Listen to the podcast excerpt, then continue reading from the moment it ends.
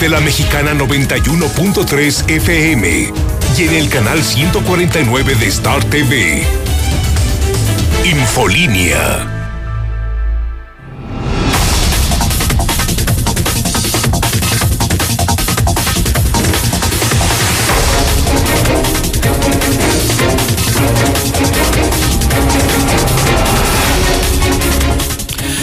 Buenas noches, bienvenidos a Infolínea de la Noche. Mi nombre es Antonio Zapata, el reportero. Y a continuación le tengo a usted las noticias más importantes ocurridas en Aguascalientes, en México y el mundo en las últimas horas.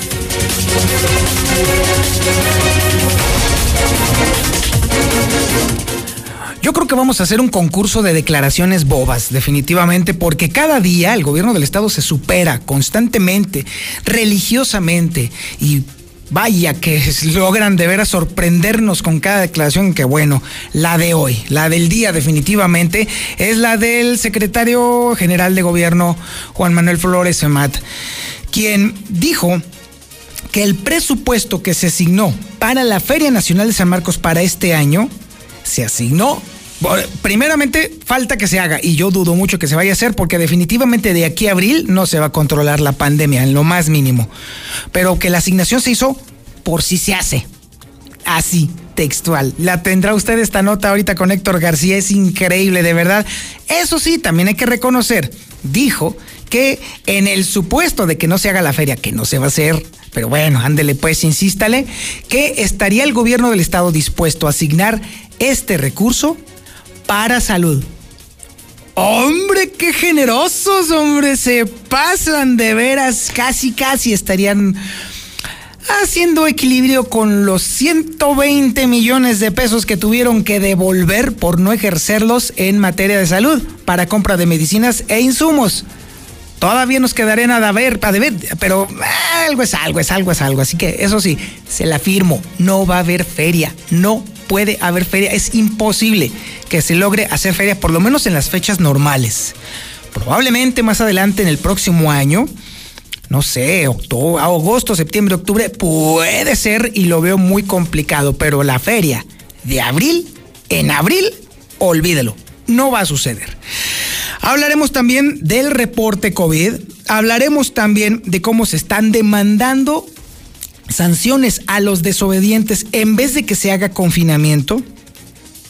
Hablaremos de cómo están recomendando los médicos que no se utilicen antibióticos por ningún motivo, porque lo único que está haciendo la gente es hacerse más resistente a los antibióticos. Y también estaremos hablando del apagón que fue que sucedió el día de hoy, sus implicaciones, dónde afectó, dónde no afectó. Estuvo fuerte, ¿eh? estuvo bastante seria las complicaciones, sobre todo viales. Se armó un desorden. Marca llorarás. Ya me dirán los amigos taxistas si me equivoco o no. ¿Cómo les fue con el apagón? ¿Cómo les fue con los semáforos? Más de 32 semáforos se apagaron un buen rato y se armó una rebambaramba en la ciudad que bueno, ¿pa' qué le cuento? Platíquemelo ahí en el WhatsApp 122-5770 para que me platique cómo le fue con el apagón o me diga usted si además de los semáforos o de algunos hospitales, también hubo algunas afectaciones importantes para la dinámica social de Aguascalientes. Déjeme decirle que los trabajadores del C5 pues sí hicieron un parito, sí hicieron parito allí en el C5. Así estuvo el asunto y bueno, ¿quién nos cuidó y quién nos vigiló durante ese ratito? Yo creo que el señor de ahí arriba, porque definitivamente queda bastante claro que el único que nos cuida, el único, es justamente allá, allá arribita, detrás de las nubes.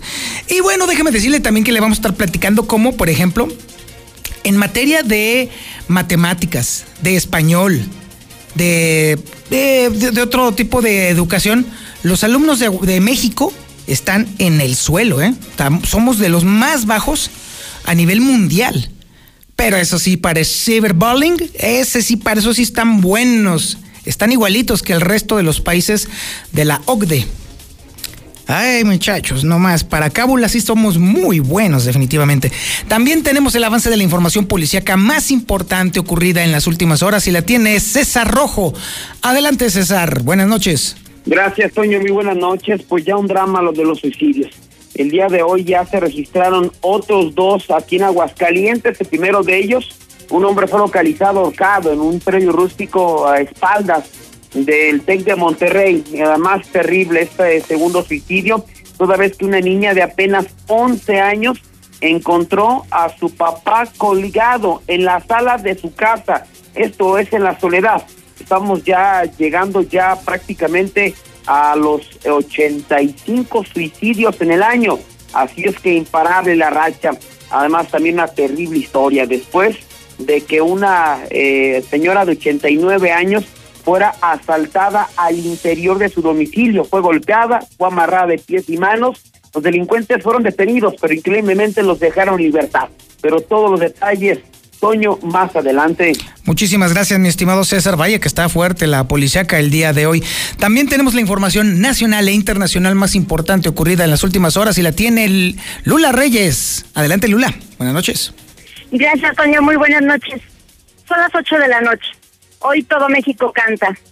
Esta tarde vi llover, vi gente correr y no estabas tú.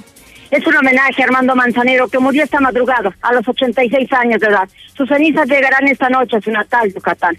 Armando Manzanero no tendrá funeral, fue voluntad del propio maestro. Y la maldición del número 28 que persigue a los famosos. Sí, varios famosos han fallecido un día 28. Reportan apagones en distintos puntos de la Ciudad de México, Estado de México y varios estados del país, entre ellos Aguascalientes. El apagón afectó a más de 10 millones de usuarios. La Comisión Federal de Electricidad descarta daños al Sistema Nacional Eléctrico por este apagón. Asimismo, la SGR descarta ataques a instalaciones de la SCE. Por otra parte, México suma ya 122 mil muertes por COVID y 1.389.000 contagios. Los vacunados contra el COVID en Coahuila sin regiones secundarias. La nueva cepa de coronavirus estaba en Alemania desde noviembre. La OMS advierte sobre futuras pandemias peores que el COVID. Pero de esto y más hablaremos en detalle más adelante, Toño. Muchísimas gracias, Lula Reyes. Sí, efectivamente, ¿sabía usted que, por ejemplo, Armando Manzanero tiene algo en común con José José? Sí, y con Juan Gabriel. No se lo va a creer, ¿eh? definitivamente. Tiene usted que escuchar el reporte nacional e internacional con Lula Reyes porque definitivamente parece que sí es una maldición y a los más famosos entre los famosos les ha tocado. Se va a sorprender usted. También tenemos la información deportiva más importante ocurrida en las últimas horas y la tiene el Zuli Guerrero. Adelante, mi Zuli, sorpréndenos. Muchas gracias, Antonio Zapata, amigos de Escucha. Muy buenas noches. Comenzamos con la actividad de fútbol y es que el técnico de León, Nacho Ambriz, el día de hoy abandonó el hospital después de haber sido ingresado el pasado eh, pues el fin de semana por algunas molestias en relación al coronavirus. Además, eh, también América busca otro técnico español, tienen la mira a un candidato más. Y además en Chivas dicen, dicen en Chivas que ya se olvidaron del tema porcentual y que ahora sí van a pelear por títulos. Pero ojo, ¿eh? No es por el 28 de diciembre. Así que estoy mucho más, señor Antonio Zapata, más adelante. Ay, qué risa con estos muchachos. Sorpresa, sorpresa. Resulta que efectivamente tiene razón el Zulí, ¿no? No es, el, no, no es por día 28. Definitivamente es muy real lo que está platicando y también lo estaremos escuchando en un momento más en su información deportiva. Este es el menú informativo que le tenemos este día 28 de diciembre del 2020. Y bueno, Está usted en la sintonía correcta, en el 91.3 FM, en el centro de la República, en cadena nacional, en el canal 149 del sistema satelital Star TV y también, por supuesto, en las redes sociales más importantes de Aguascalientes. En Facebook nos encuentra como La Mexicana Aguascalientes. Búsquenos y ahí nos va a encontrar. Si usted se va a youtube.com diagonal La Mexicana TV, usted incluso se va a poder suscribir a nuestras alertas. Le pica ahí a la campanita y entonces le va a avisar su teléfono siempre que estén los programas de La Mexicana en vivo. No se los puede perder, por supuesto. Y también estamos en el Twitter, JLM Noticias y también en El Reportero. Esto es Infolínea de la Noche.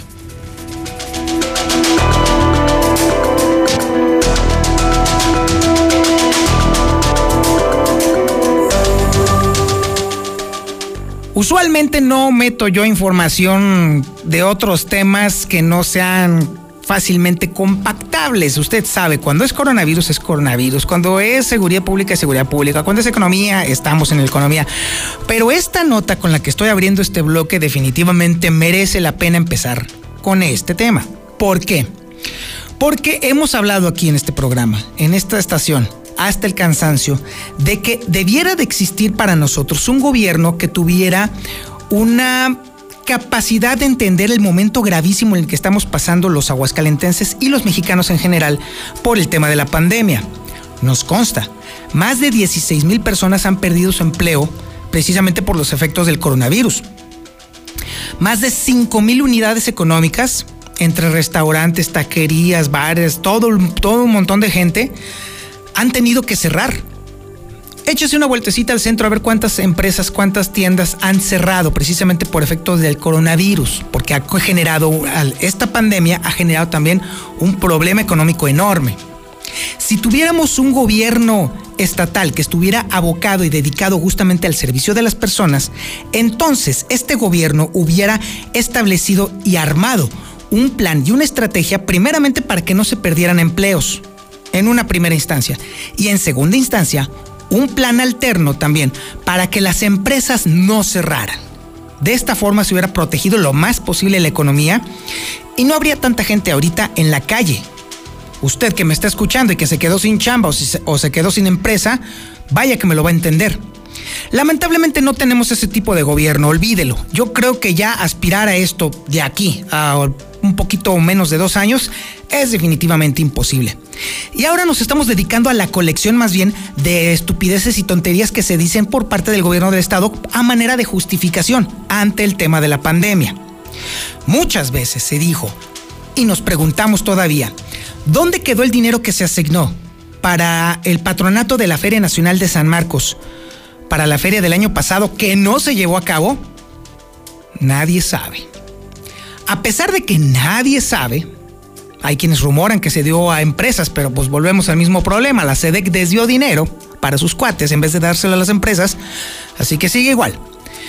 Pero obviamente todos nos preguntábamos, bueno, ¿tendrá el gobierno estatal la pocabuela de volver a hacer lo mismo, de volver a asignar dinero a una feria que evidentemente no se va a llevar a cabo? Pues sí, la tuvo. Muy poca abuela, la tuvo. ¿sí? asignó dinero para la Feria Nacional de San Marcos 2021.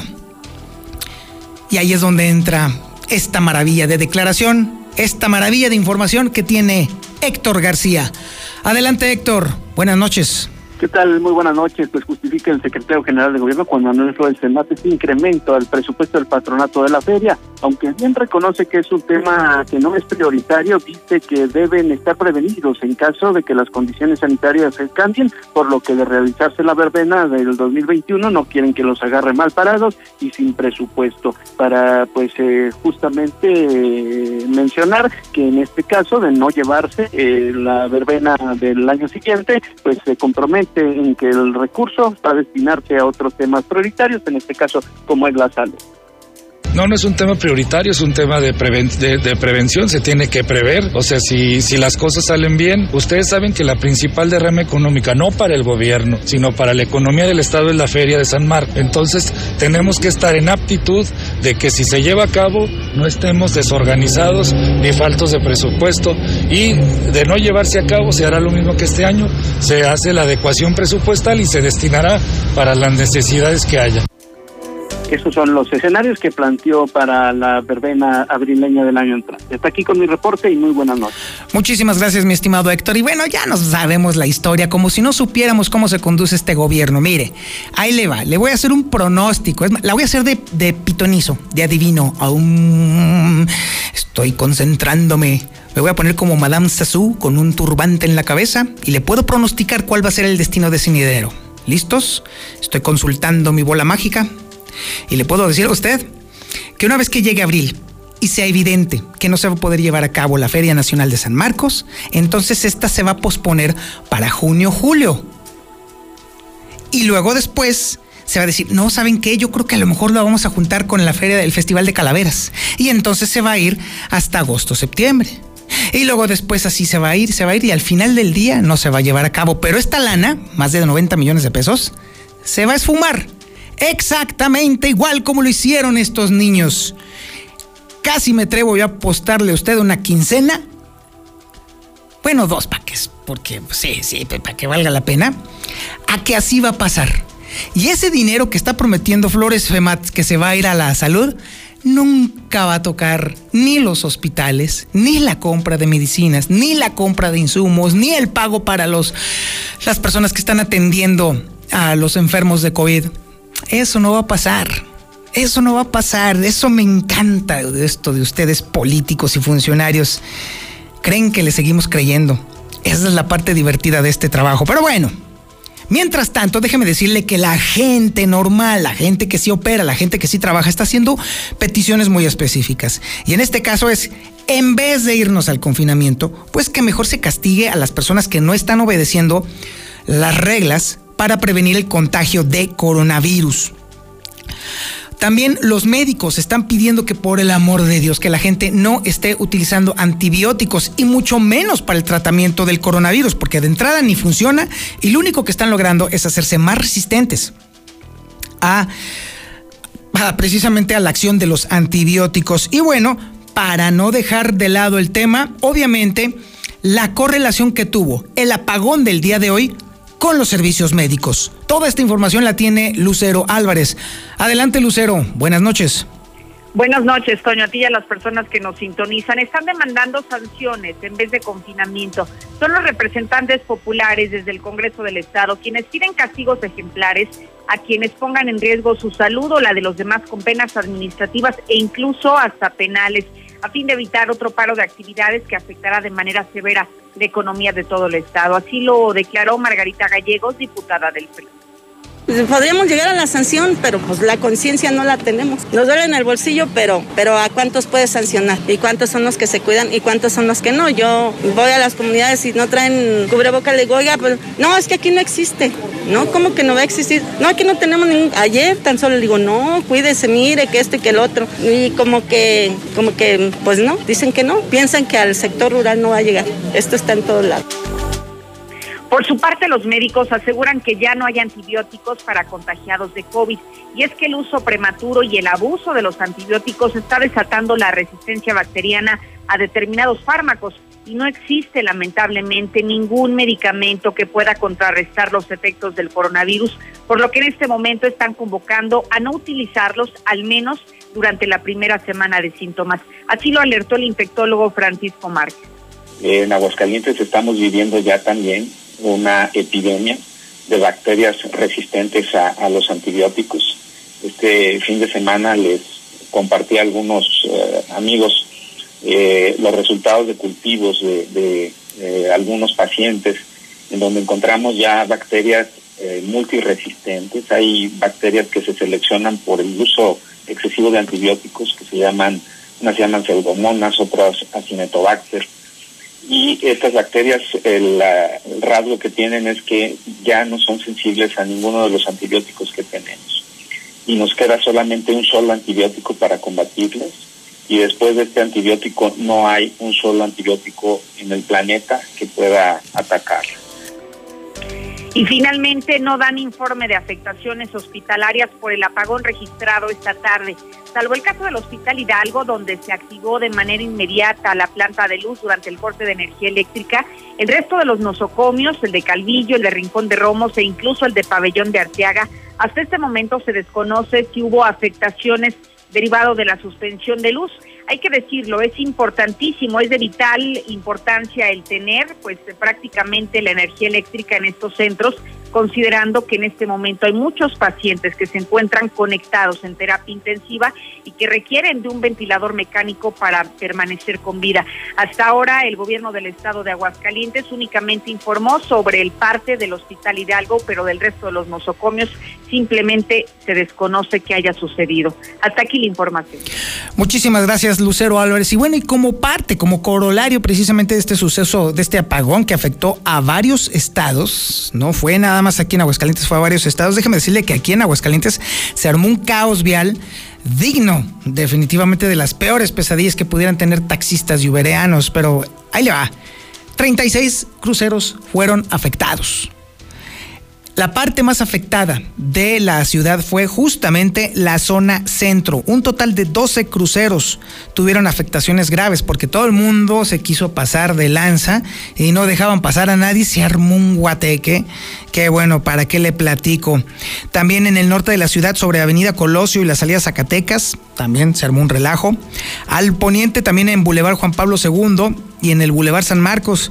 Y además, donde también se puso la cosa de Dios es Padre fue el sur oriente desde la salida a México hasta el Boulevard Guadalupano. Así se pusieron las cosas nada más por este apagón que afectó desde las dos y media de la tarde a la ciudad. Hubo algunos apagones intermitentes y eso sí, vaya que nos significó a nosotros. Algunos de nosotros nos acordamos de los setentas, de hecho. Yo sí de todavía alcanzo a acordarme, en mi infancia por supuesto, que hubo largos periodos en los cuales se afectó el sistema de distribución de energía eléctrica en el país de una manera muy constante, muy constante. Y de pronto tuve ese, ese, ese déjà vu de de pronto volver a los tiempos en los cuales la energía eléctrica fallaba un día sí y otro también. Eran días en los cuales había que tener el montón de velas en casa porque era tiro por viaje, se iba la luz a cada mendigo rato. Estaremos regresando a ello. Uy, qué barbaridad.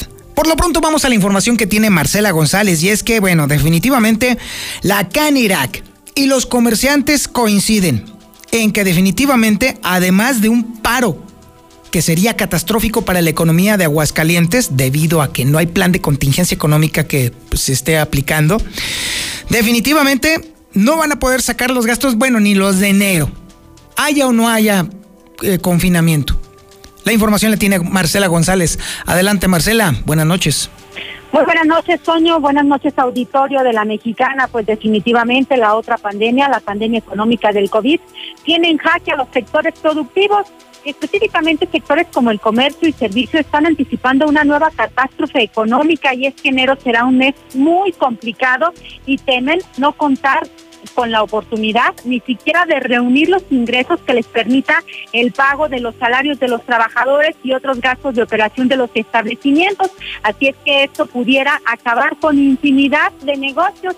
Eh, por ejemplo, en el sector restaurantero, los cierres podrían alcanzar niveles de hasta el 45%, según lo dio a conocer el presidente de la Canirac, Claudio Ines, quien dijo además que su sector no va a quitar el dedo del renglón en la exigencia de que volteen a ver el impacto económico que se está ocasionando a consecuencia de esta pandemia en sectores como el que representa y que se les dé la oportunidad de que puedan operar dos horas más durante el último día del año para tener la oportunidad de recuperarse un poco de todo el efecto económico negativo que han tenido en lo que va del presente año durante esta pandemia. Y bueno, mientras tanto, los comerciantes eh, también señalaron que desafortunadamente, pues enero será un mes crítico y que no pudieran tener la oportunidad de rematar todos los saldos que les quedaron en inventario, todo aquello que no lograron vender durante la temporada de que está por concluir. No, pues cualquier confinamiento es, este, es muy perjudicial. Sabemos que enero no es un mes muy bueno, pero de todas formas lo necesitamos porque pues hay que pagar nóminas y todo eso, ¿no? Seguimos, seguimos pensando en nuestros empleados.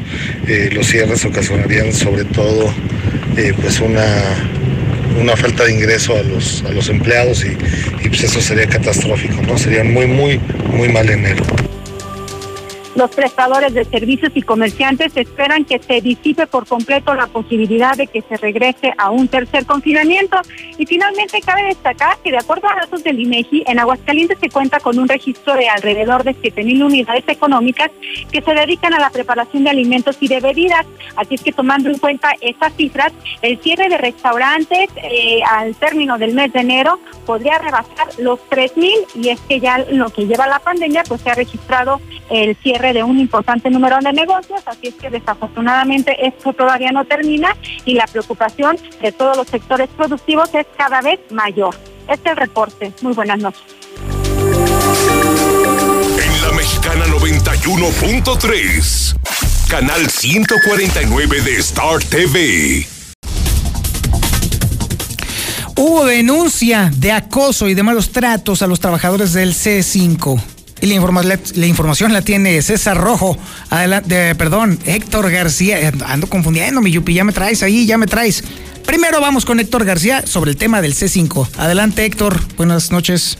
¿Qué tal? Muy buenas noches. Pues sí, hay algunas denuncias de trabajadores del C5 estatal en el sentido de que reportan hostigamiento, así como también un costo laboral de parte de sus directivos, así como también hablan del sometimiento a mayor carga laboral sin respetar horarios o días festivos eh, por parte de los mismos. Eh, hablan, eh, hablaron este día también de un paro en los servicios de emergencia en el llamado C5 estatal. Sin embargo, bueno, pues ellos mismos habrían dicho que ahí estarían mostrando su inconformidad. Cabe destacar que este medio de comunicación, pues en su momento también eh, constató que al menos en la hora en que ellos mismos habrían señalado que pararían las actividades, el personal se encontraba eh, laborando en este lugar así como también, bueno, pues en las salas de monitoreo, de atención de llamadas, eh, las eh, personas estaban en sus lugares. Al parecer la inconformidad derivó de la falta de permisos para vacacionar en temporada decembrina, donde se les habría argumentado que por la carga de trabajo no habría permisos eh, para nadie. Sin embargo, sí destacar que al menos en este lugar se vive una situación algo tensa. Hasta aquí con mi reporte y muy buenas noches. Y ahora nos vamos al reporte policíaco, ahora sí, con César Rojo. Adelante, mi César, buenas noches. Gracias, Toño, muy buenas noches. En la información policíaca, imparable los suicidios aquí en Aguascalientes. El día de hoy ya se consumaron dos, con lo que ya por mucho se ha superado el récord del año pasado, que eran de 181 suicidios. Estamos ya llegando a 185. 185 suicidios en el año. Pero bueno, vamos con la primera historia que se registró al mediodía de este lunes en la, el municipio de Jesús María, después de que en un eh, predio eh, rústico fue localizado el cuerpo de un hombre ahorcado. Los hechos se dieron cuando el número de emergencia 911 reportaron que en un predio ubicado junto a un chiquero en la zona de la Biznaga, atrás del fraccionamiento Tres Arroyos o atrás del TEC de Monterrey, era requerida la intervención de los cuerpos de emergencia toda vez que un hombre había sido localizado, suspendido e inconsciente. Inmediatamente policías estatales y municipales, paramédicos trasladaron al sitio referido tratándose de un tejabán rústico donde confirmaron el hallazgo de un hombre que vestía un pantalón de mezclilla en color negro, chaleco negro, suéter en color café, tenis en color blanco y una gorra en color blanco con azul, la cual ya el, el cual ya no contaba con signos de vida. Confirmarse el deceso, procedió a efectuar el acordonamiento correspondiente y solicitar la presencia de servicios periciales para efectuar el levantamiento del cuerpo de quien fue identificado como Gustavo, quien contaba con 47 años de edad. Ese fue el primer suicidio de la jornada. El segundo se dio ya el día de hoy por la tarde. Terrible la historia, ¿eh? Niña de 11 años se encuentra a su padre ahorcado en la sala de la casa. Esta nueva tragedia se dio cuando el C4 municipal reportaron que en la casa marcada con el número 130 de la calle Yamay, en la colonia La Soledad, debe requerir la presencia de los elementos de la policía municipal, de que habían localizado a un hombre colgado en el interior del domicilio, mismo que había sido descolgado por el propietario de la vivienda. A su arribo, sus informados fueron recibidos por quien dijo llamarse Jorge, de 43 años, quien manifestó que él le rentaba el domicilio al hoyo oxiso y que minutos antes escuchó el grito de auxilio de, un, de la menor Jocelyn de 11 años, que requería apoyo inmediatamente, eh, de inmediato, debido a que había encontrado a su papá colgado en la sala comedor del inmueble, luego utilizaron un cable de energía eléctrica para quitarse la vida al colgarse de una estructura, confirmando tras arribo de paramédicos la muerte de Miguel Ángel de 32 años de edad. Así es que este es el suicidio ya 185 del año aquí en Aguascalientes, estoy faltando varios días, así es que pues no sabemos hasta cuándo se va a tener esta macabra racha de suicidios en nuestro estado. Pero bueno, no es la única historia dramática que, que comentarle, toda vez que pues una eh, ancianita de 89 años de edad fue asaltada al interior de su domicilio en la Macías Arellano, la golpearon y, la amarraron. Los responsables fueron detenidos, pero ya en este momento están en libertad de manera una auténtica pesadilla vivió una ancianita de 89 años después de que fuera asaltada al interior de su propio domicilio. Los delincuentes no se conformaron con solo robarla, sino también le dieron una golpiza para después amarrarla de pies y manos. Los hechos se registraron el pasado 24 de diciembre por la madrugada en la calle D de la colina Mancitanellano, cuando los ladrones, en este caso un hombre y una mujer, le cortaron la luz a la víctima, identificada como Cecilia de 89 años, aprovechó esa situación y que vive sola para sorprender al interior de la casa. Cuando eh, la comenzaron a golpear, no conforme con eso, la amarraron de pies y manos y le taparon el rostro. Ya sometida le robaron un celular, un estéreo y una televisión para después darse la fuga. Sin embargo, vecinos de la zona se dieron cuenta de esta situación, dando parte de los cuerpos de emergencia, encontrando a la pobre ancianita amarrada y en malas condiciones por lo que fue atendida por paramédicos, posteriormente se presentó ante la policía a denunciar a los rateros quienes fueron detenidos. De manera increíble, este lunes la familia de doña Cecilia se ha enterado que los responsables ya fueron liberados. Se trata de un sujeto apodado como El Pollo y su pareja La Mari, quienes cuentan con antecedentes por eh, delitos contra la salud, por robo, eh, por lo que sigue justicia, ya que estuvieron a nada prácticamente de asesinar a esta ancianita, que cabe mencionar ya debido al temor de una nueva agresión, tuvo que incluso hasta abandonar su domicilio. Tuvo que cambiar de, de casa por temor de que regresaran toda vez que los denunció y ahora sí la mataran. Finalmente, niña de cinco años echa agua hirviendo en la espalda al tratar de tomar una olla de la estufa, sufrió, que, sufrió quemaduras en el 16% de su cuerpo. Esta lamentable accidente se registró cuando los C4 municipal reportaron que el número 240 de la calle Reinas de la Feria, el accidente de Rodolfo Landero, se requería la presencia de inmediata tanto de elementos de la policía municipal como paramédicos debido a que una menor de cinco años había sufrido quemaduras con agua hirviendo en la espalda. A su arribo se entrevistaron con quien dijo llamarse Estela, de 48 años de edad. Le enseñaron que tenía una olla de agua hirviendo en la estufa y su nieta se acercó a la misma, jalándola, provocándole quemaduras en primero y segundo grado en la espalda. De inmediato los paramédicos le brindaron los primeros auxilios a Julieta de 5 años, que presentaba quemaduras en el 16% de su cuerpo, en su espalda principalmente. Ante tal situación de inmediato la abordaron a la ambulancia, trasladándola a recibir atención médica al hospital de zona número 2 del Seguro Social. Toño, hasta aquí mi reporte. Muy buenas noches. En la Mexicana 91.3, canal 149 de Star TV.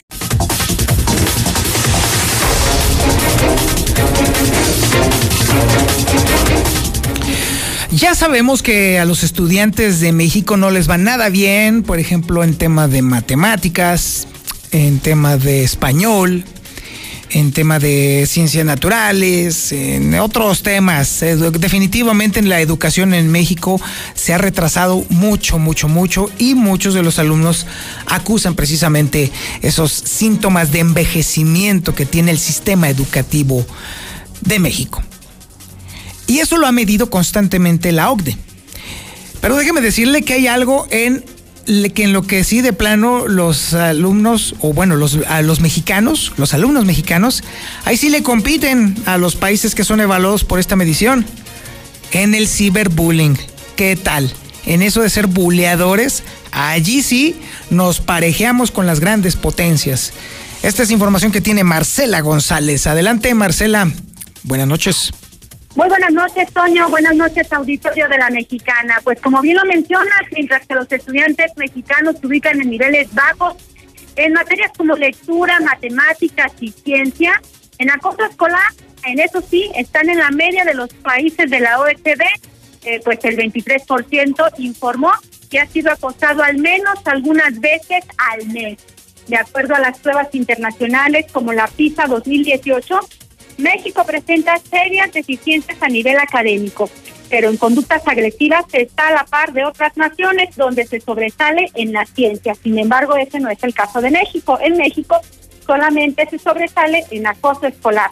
Y el acoso escolar ejercido contra los estudiantes va desde lo físico, a través de golpes, puñetazos y patadas, verbal, mediante insultos y burlas, y el, el, el psicológico, que consiste básicamente en la difusión de chismes y en participar en otras formas de humillación pública que provocan vergüenza y de exclusión social. Además, en los últimos años, el ciberacoso se ha convertido en otro tipo de acoso entre los estudiantes, el cual se lleva a cabo a través de dispositivos y las herramientas digitales. este comportamiento violento puede tener graves consecuencias físicas y emocionales a lo largo de, del caso en que se están desarrollando los jóvenes, por lo que personal docente, madres de familia, eh, tutores y los encargados de formular las políticas públicas, pues han estado insistiendo mucho en la importancia de atacar este fenómeno. Sin embargo, pues en México el 23% de los estudiantes han sido acosados y en su mayoría pues son alumnos de bajo rendimiento. Es una situación que se presenta en planteles tanto rurales como urbanos y desafortunadamente el papel que juega México en este tipo de problemas pues es muy sobresaliente. Este es el reporte. Muy buenas noches. Por cierto que la OCDE es la Organización para la Cooperación y el Desarrollo Económicos. 36 estados, 36 países forman parte de ella y permite precisamente evaluar todas estas políticas, en particular la educativa, que es allí en donde sí definitivamente México no sobresale, de hecho es de los que está más abajo, pero eso sí, como lo dijo Marcela González, en ciberbullying y en acoso, ahí sí estamos, pero al, al puro tiro. Más información nacional e internacional con Lula Reyes. Adelante, Lulita. Muy buenas noches. Gracias, Toño. Muy buenas noches. Llaman a rendir homenaje a Armando Manzanero cantando en casa. La Sociedad de Autores y Compositores de México convocó a formar el coro a distancia más grande del mundo para despedir al autor de temas como Somos Novio, Adoro, Esta tarde Villové y muchos más. En medio de la pandemia de COVID-19, el mundo imposibilita las reuniones masivas, por lo que no ha sido posible rendirle un homenaje al maestro Armando Manzanero como a otros artistas en el Palacio de Bellas Artes, por lo que la Sociedad de Autores y Compositores ha convocado a una ceremonia especial.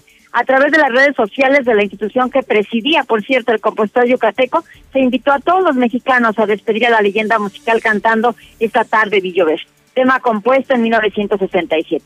Abre tu ventana y cante esa tarde Villover, en homenaje a Armando Manzanero. Hoy a las 20 horas, tiempo del centro de México. Podemos crear el coro a distancia más grande del mundo para que se escuche hasta el infinito y acompañe al maestro en su viaje.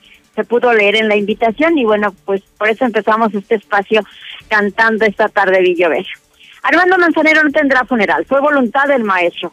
Rosy Pérez, representante de Susana Zabaleta y también parte del equipo de Armando Manzanero, señaló que no habrá funeral debido al contexto que vive el país. Se va a cremar y no habrá ningún acto presencial por las condiciones que se presentan actualmente. Él no falleció de COVID, murió a causa de un paro, pero fue voluntad del maestro no hacer ningún funeral. Y bueno, pues sus cenizas serán trasladadas a Mérida, Yucatán. Esta noche seguramente ya están allá en su natal Yucatán. La maldición del número 28 que persigue a los famosos. La muerte del compositor Armando Manzanero sacó a relucir un tema de coincidencia entre un número y la muerte de algunos famosos. A los 85 años y tras luchar por varios días en el hospital contra el COVID, Manzanero falleció el 28 de diciembre del 2020. Hoy, pero no es la única figura del espectáculo que se despide en un día con este número. En el año 2014, el actor y productor Roberto Gómez Bolaños Chespirito falleció también a los 85 años debido a complicaciones respiratorias mientras se encontraba retirado en su residencia de Cancún. Su, su deceso llegó el 28 de noviembre. Dos años después, el 28 de agosto del 2016, falleció el cantante Juan Gabriel, sí, el divo de Juárez. El 28 de septiembre del 2019, debido a complicaciones por cáncer de páncreas, murió el cantante mexicano José José cuando tenía 71 años. Finalmente, el pasado 28 de agosto, en la Ciudad de México, falleció el actor Manuel Eloco Valdés, quien perteneció a la época del cine de oro mexicano. ¿Coincidencia? 28 de agosto se lleva a los famosos. Reportan apagones en distintos puntos de la Ciudad de México, Estado de México y varios estados del país, entre ellos Aguascalientes. El corte de energía eléctrica ocurrió alrededor de las 14.30 horas en diversas zonas del Valle de México y en estados como Nuevo León. Senasa dice que la causa fue un desbalance. El apagón de esta tarde afectó a más de 10 millones de usuarios.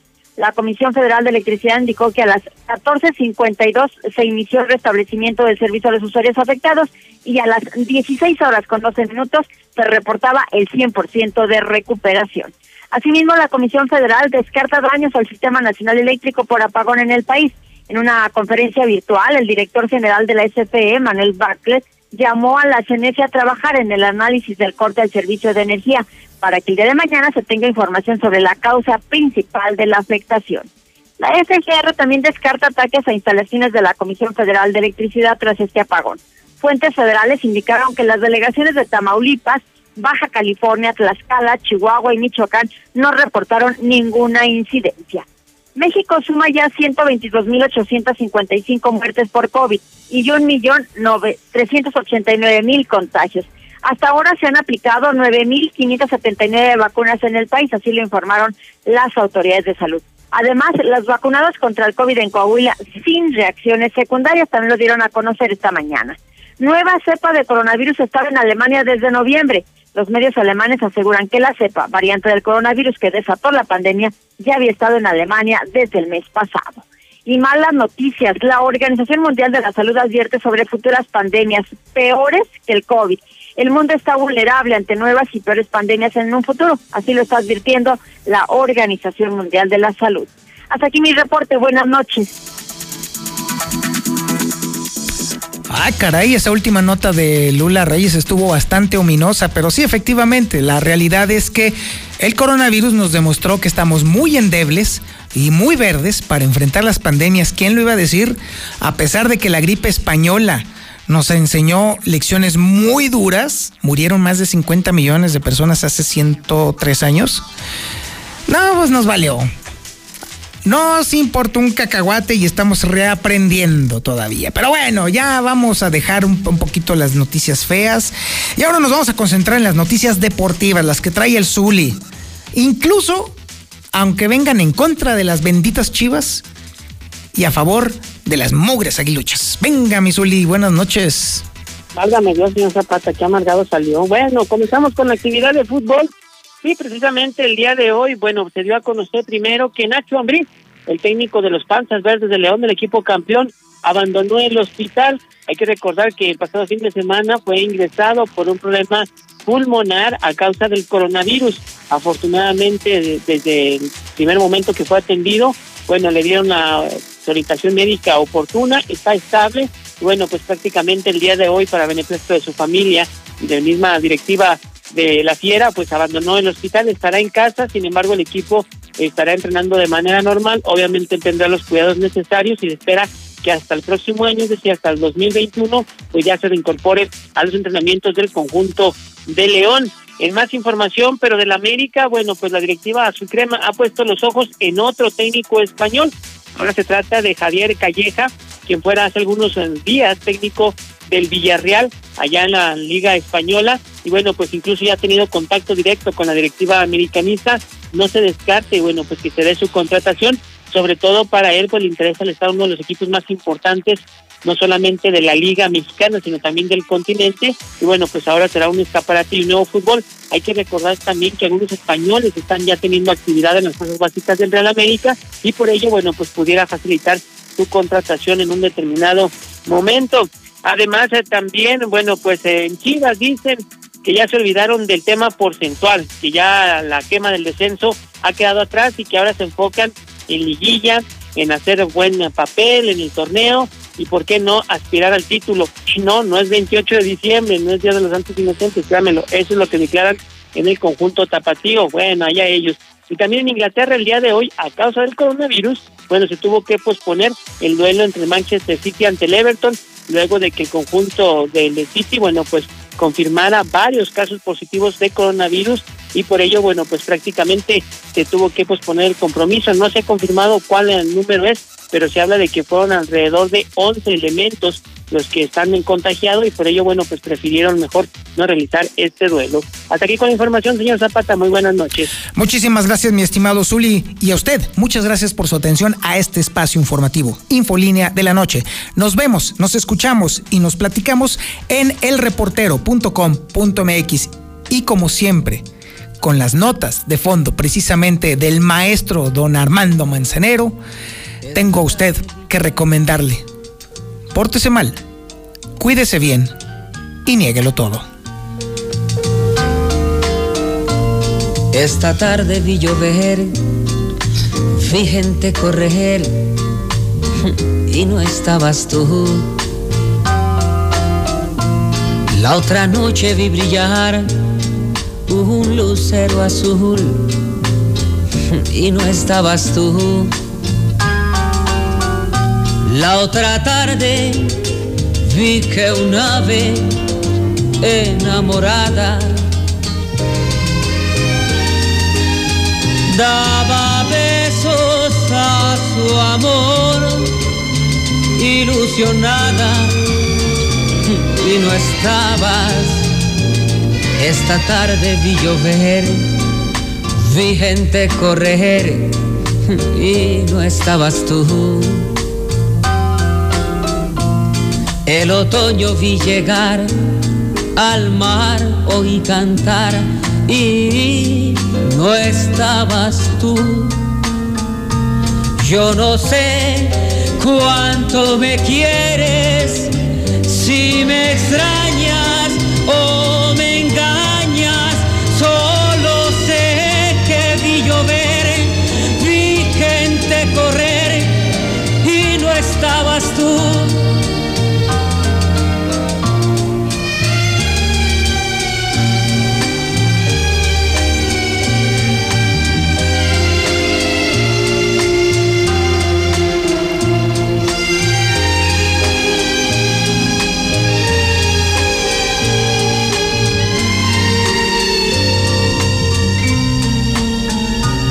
No sé cuánto me quieres, si me extrañas o me engañas, solo sé que vi llover, vi gente correr y no estabas tú.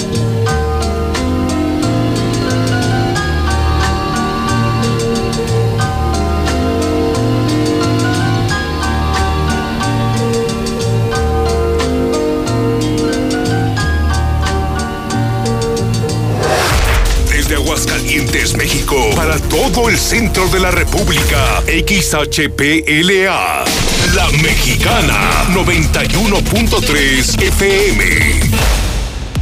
Desde Ecuador 306, Las Américas, con 25.000 watts de potencia.